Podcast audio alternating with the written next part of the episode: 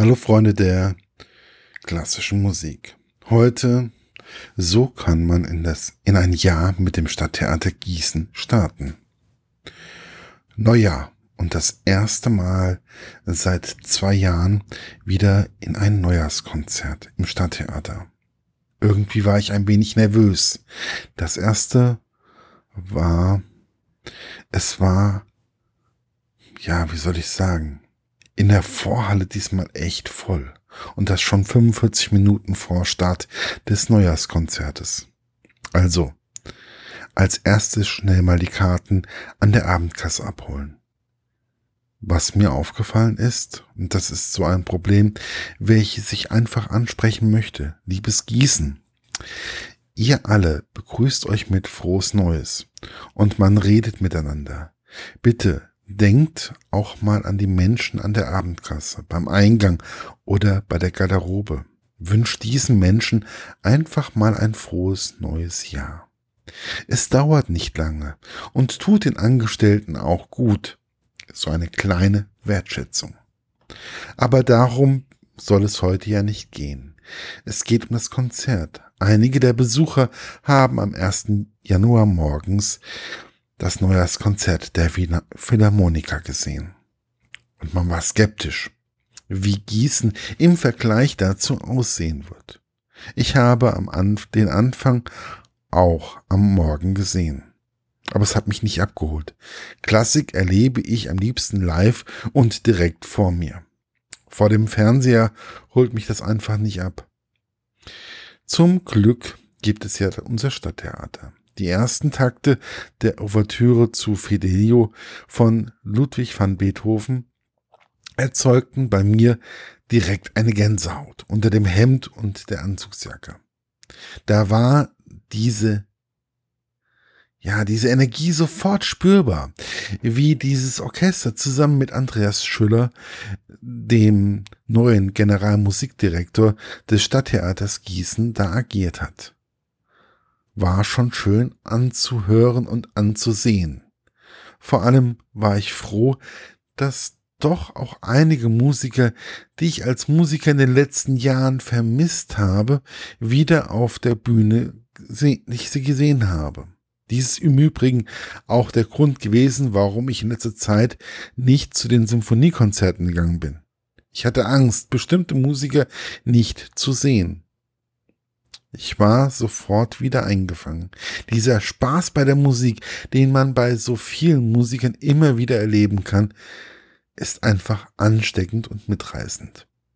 Dazu gehört dann aber auch der Wilhelm Tell Galopp von Johann Strauss Vater, wo aber auch Herr Schüller einiges an Informationen über die damalige Zeit mitgegeben hat so, dass man sich gut vorstellen kann, wie das damals in der Vorstadt von Wien so gewesen ist. Er hat auch einen wunderbaren Bogen auch zu Rossini geschlagen und auch da einiges über den Komponisten lustig und informativ verpackt. Dass dann die Arie der Mathilde aus der Oper Guillaume Tell von Julia Araujo gesungen wurde, hat dem Ganzen dann echt die Krone aufgesetzt. Ich bin ja seit Katharina Conaro ein Fan von ihr. Diese Stimme von 0 auf 100 in gefühlt 5 Sekunden ist der Hammer. Ich kann einfach nicht anders, als mich vor ihr zu verneigen. Sie kann einfach schnell das ganze Theater für sich einnehmen. Ja, manche erwarten das, das vielleicht. Aber es ist trotzdem keine Selbstverständlichkeit. Sie hat mich komplett aus dem Sessel gehauen. Danach kam die Gewittermusik aus der Oper Der Barbier von Sevilla. Von eben diesem Rossini. Es war einfach stimmungsvoll. Ich war völlig gebannt von dem, was da auf der Bühne alles passierte. Ich hatte teilweise das Gefühl, dass das Philharmonische Orchester von Minute zu Minute sicherer und lebendiger wurde. Andreas Schüller war sowieso total lebendig. Er hat ein Feuer beim Dirigieren, das, was es sicherlich, da bin ich mir hundertprozentig sicher, für die Musiker schwer macht, ihm zu folgen. Aber er hat einfach eine besondere Energie auf der Bühne. Man muss immer mal wieder über ihn lachen. Ich hatte so das Gefühl, er wollte damit auch dem Orchester eine gewisse Leichtigkeit geben. Wo wir dann bei Gewitter waren, und zwar bei der Ausführung von Rossini, war ein gewisser Johann Strauß mit der Schnellpolka unter Donner und Blitz nicht weit entfernt. Und ehrlich, es macht Freude, so eine Polka zu erleben. Wir hatten ja schon den Wilhelm Tell Galopp von Vater Strauß Vater im Programm.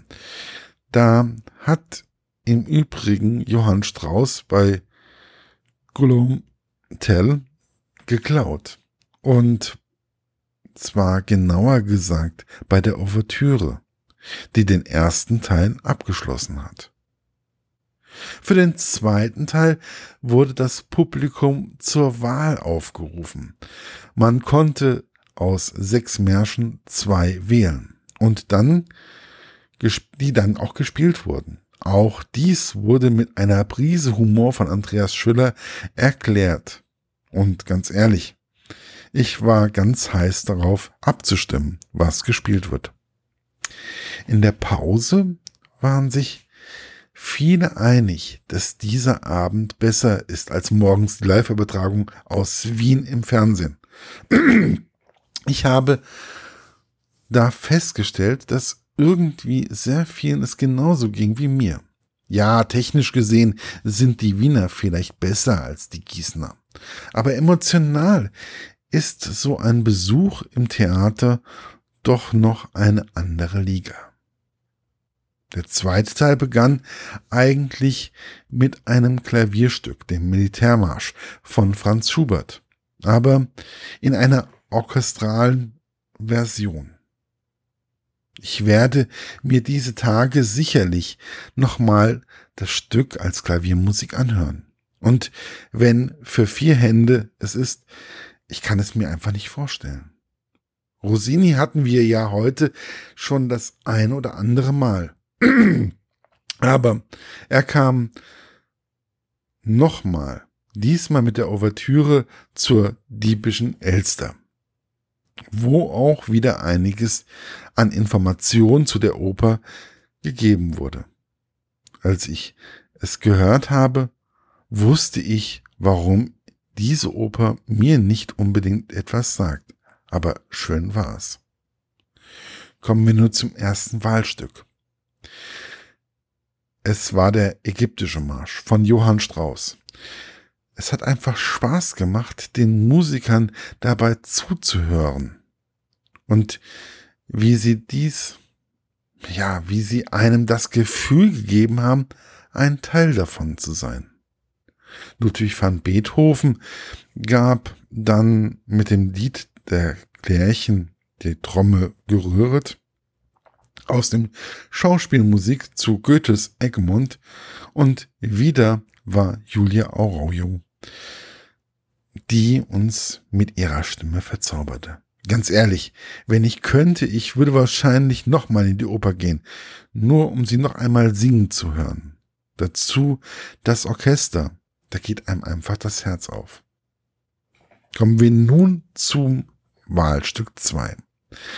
Es war der türkische Marsch von Ludwig van Beethoven. Und ganz ehrlich, mich hat bei diesem Stück ein Instrument gefangen, welches ich eigentlich immer belächelt habe. Und zwar die Triangel. Nie aufdringlich oder laut, sondern genauso, dass bei jedem Schlag dieses kleinen, unscheinbaren Instruments, ich dachte, wenn die nun nicht erklingen würde, wäre die ganze Stimmung einfach weg. Diese Kleinigkeiten wurde mir da klar, runden ein Konzert erst ab. Jeder noch so unscheinbare Musiker, der da auf der Bühne sitzt, ist wichtig. Und das Schlagwerk abseits vom großen Drumset ist so oder so immer unterschätzt. Je mehr ich darüber nachdenke, desto klarer wird mir, dass jedes Instrument und jeder Musiker oder Musikerin in vollkommen wichtig ist, um ein so einzufangen.